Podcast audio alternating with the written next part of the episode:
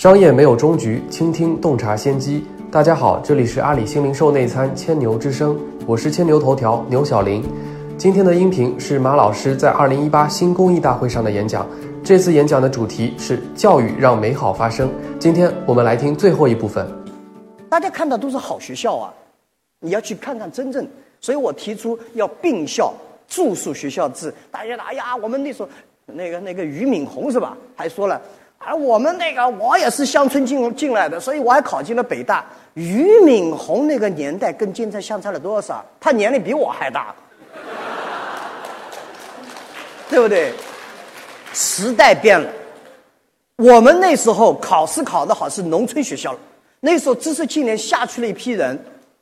那帮人教书教得很认真，为了大家跑到城里面，我们读书辛苦认真，那时候知识结构我们出来。后来教育改革以后，那些好的老师都抽到了城里面，城市化以后都冲到城里面。今天留在城市里的留守儿童，爸爸妈妈在那儿打工，留下了老头老太加上一些年纪孩子们，谁愿意去这些地方？而且说哦，我们我最近还看了份报告，说哎呀。这个我们马云教育提出的这个想法有点儿这不不不接地气。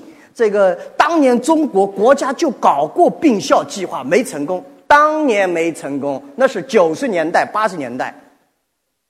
今天当年没成功，我是每天不成功，我在不断努力。凭什么八十年代九十年代不成功，你就不努力了呢？今天高速公路已经这个样子，而且这些孩子留在家里面。说不陪父母，根本父母不在家身边，所有的很多父母都在城里面，爷爷奶奶管不了他们，一下课全乱了套了。所以乡村教育、技术式教育，使我们懂得把教师资源整合起来，学校资源整合起来，把社会资源整合起来，真正开始关注，这是我们应该要走的路线。当然，好在我我们这些我们公司，包括我们这些人。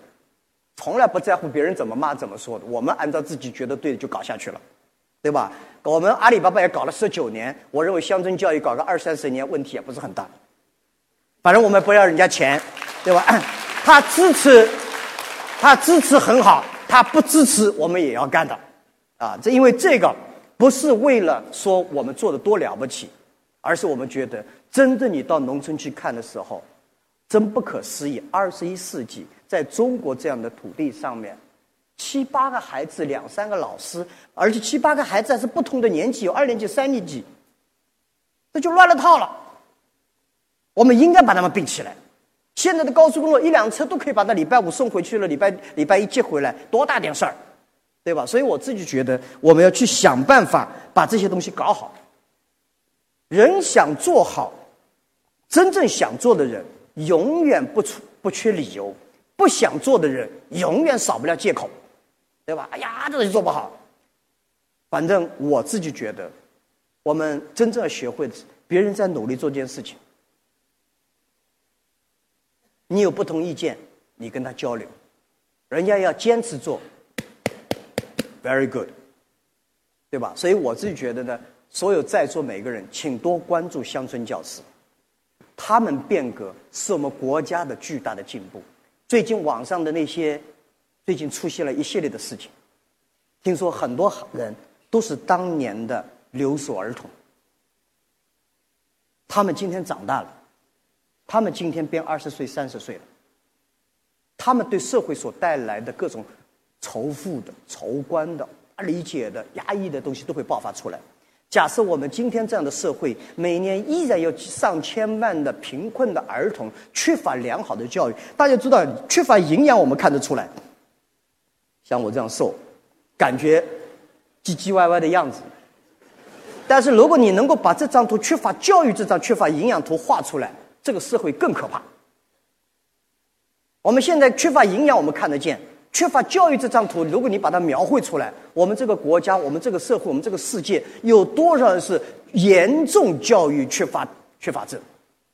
这些症一定会给社会带来麻烦，给我们的孩子带来。你不要认为你照顾好你的孩子就可以，因为他的同学、他的时代将来会大批这样的人出来。所以，为了自己的孩子，为了我们自己的未来，多花点时间。在乡村教师上，而乡村教师也希望大家都关注乡村的校长。我们很多的校长是没有经过训练的，他因为老师干了十年了，反正也其他没老师，你就当校长去。他也不知道什么叫财务，什么叫招聘，什么叫激励。我看了一个统计，本来我们有四百万的乡村教师，现在只剩下三百多万，一百多万乡村教师都离开了，其中百分之六十的人因为是讨厌他们校长。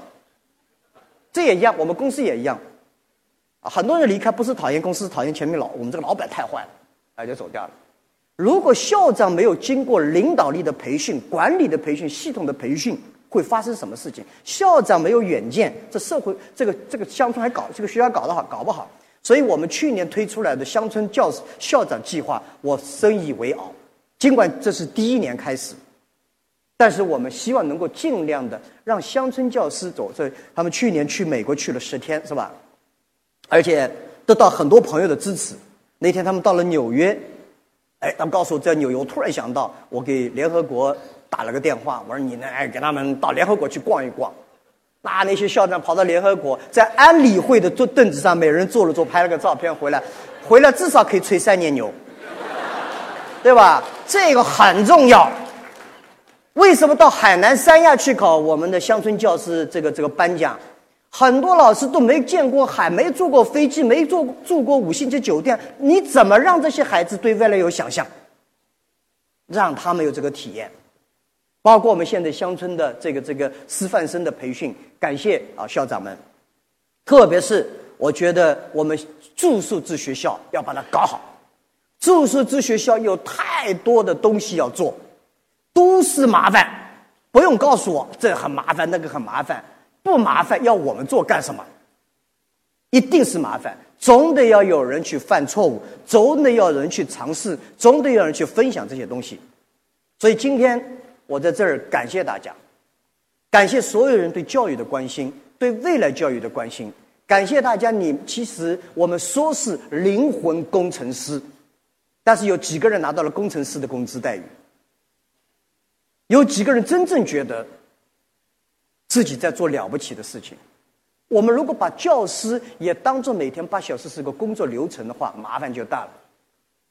所以，这是我想，今天每这个这个马云公益基金会想专注在教育，教育将会是我们的热爱，教育将会是我们的专注。如果大家有好的建议，共同参与，大家如果愿意贡献，其实不一定像。我们会运动员、摇运动员去教，我们教不了。哪怕你去待个半小时，去听一下，去观察一下，去看看住宿儿童，看看乡村教师，我觉得这就是对中国最大的贡献。包括网上只要有乡村教师的新闻，点看看一下，给他们点个赞，我觉得这就是最大的福报，最大的功劳。谢谢大家。